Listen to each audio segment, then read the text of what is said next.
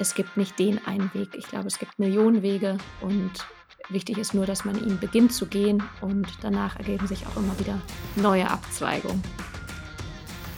Neue Abzweigungen und Dinge beginnen. Das ist eine super Überleitung. Also vielen Dank, Johanna. Guter Tipp. Setz dich doch direkt mal um. Das, was du jetzt hier hörst, ist die Premiere von Schraders 11, einem neuen Format im PM-Podcast Besser verhandeln.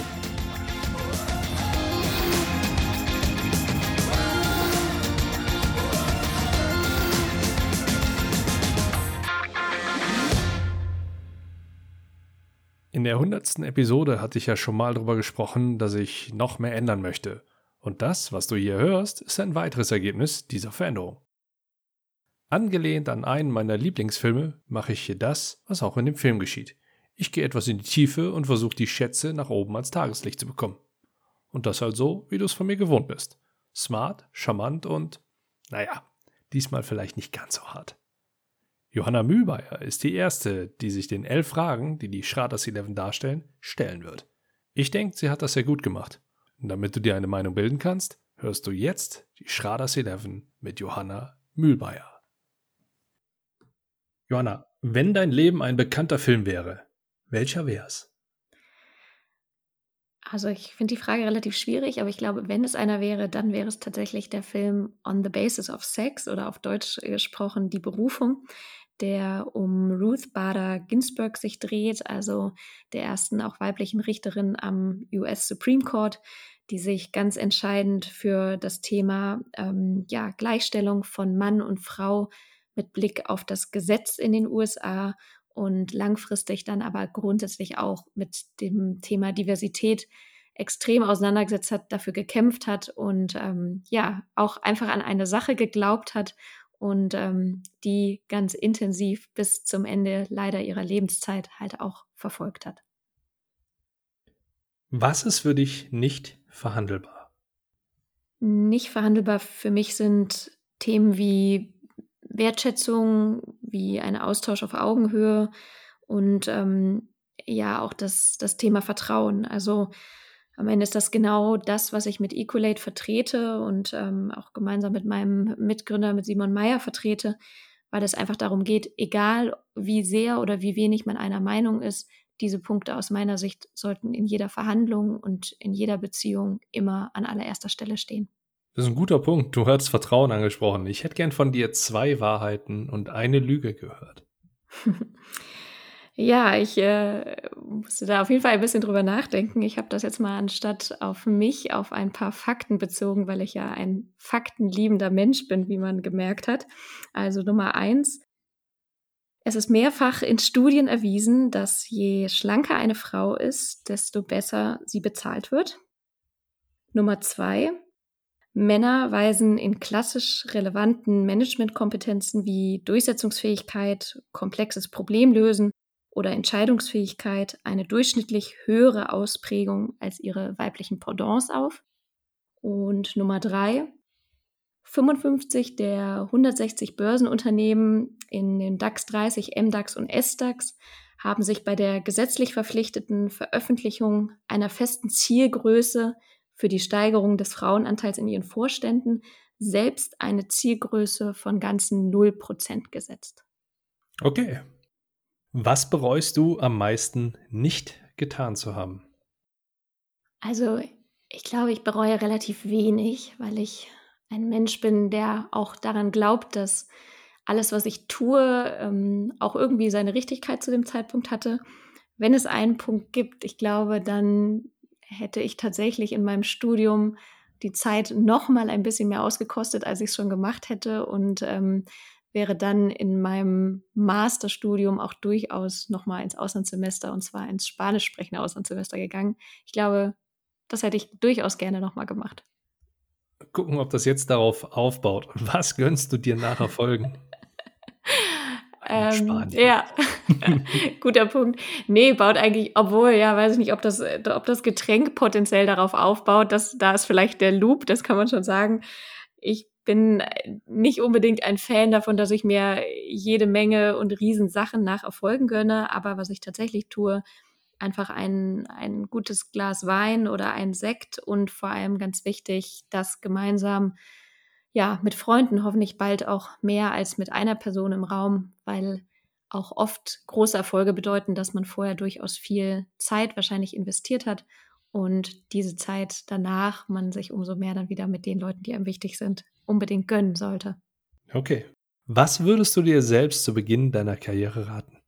Ich glaube, ich würde mir tatsächlich raten, deutlich stärker eigentlich mich selbst zu fragen, was ich möchte und auch stärker mich zu fragen, worum bin ich eigentlich gut und was macht mir Spaß und dann am Ende den Fokus darauf zu legen. Ich habe selber BWL studiert und ähm, auch ein klassischer Fall von, ich wusste zumindest nicht ganz so genau, wo es hingeht. Und ich habe da gemerkt, es wurde einem immer viel vorgegeben, was man tun und lassen sollte. Und ich glaube, wir sollten im Studium, aber auch in der Schule und auch später im Berufsleben viel stärker darauf schauen, was macht uns Spaß, wo sind wir gut und darauf ähm, den Fokus legen.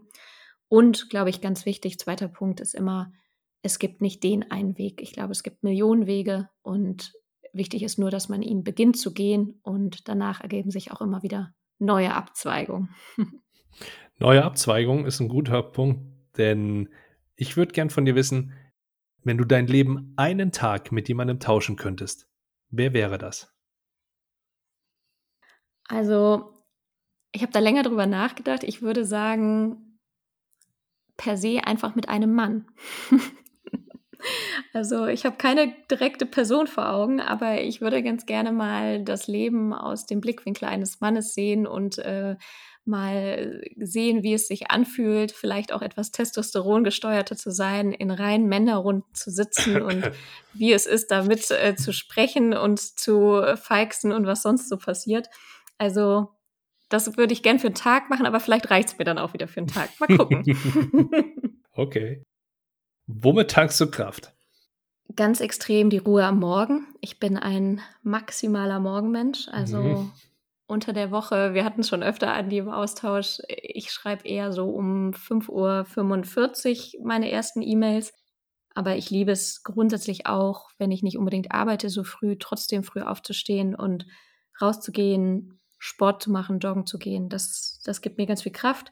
Grundsätzlich Sport gibt mir unheimlich viel Kraft, ob es ähm, ja Rennrad ist, äh, Bikepacken mit meinem Gravelbike oder sonstiges. Und wo ich auch ganz viel Kraft draus ziehe, ist aus positivem, ehrlichen Feedback von Menschen, bei denen ich irgendeine Art von Veränderung ausgelöst habe oder denen ich bei irgendwas unterstützt habe, ob durch Taten oder Worte.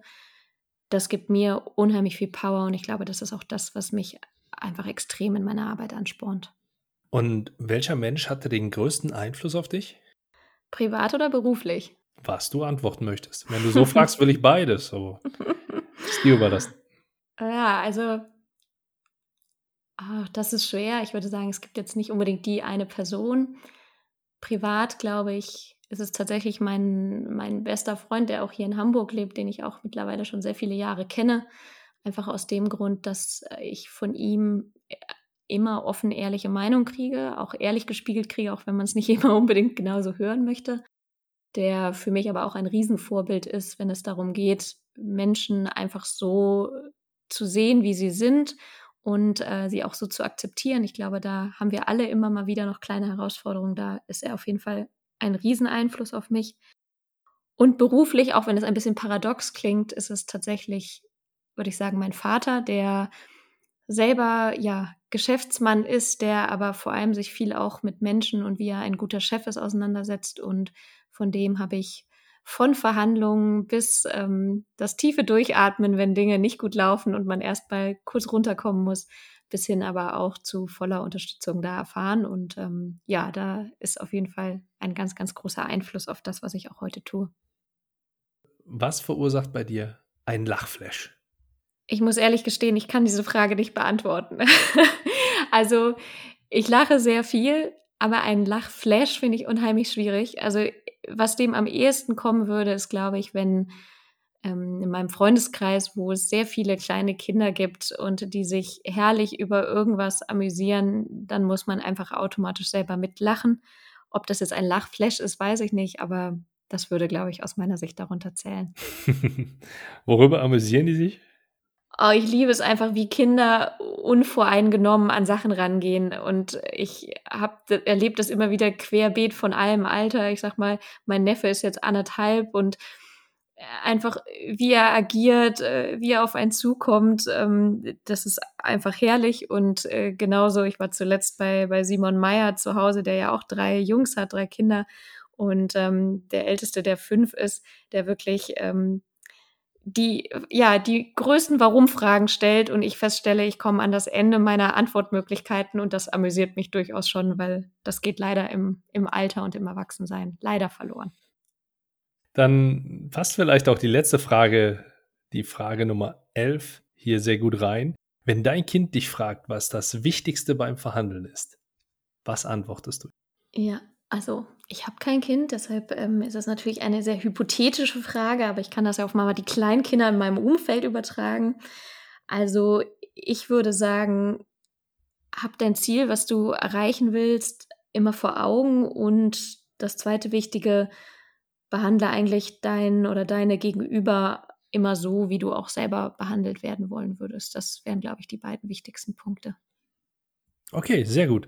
Damit schließe ich die erste Episode von Schraders 11 und ich sage dir vielen Dank, Johanna. Ja, ich habe zu danken. Vielen lieben Dank für die Einladung und für ja, das Testkaninchen.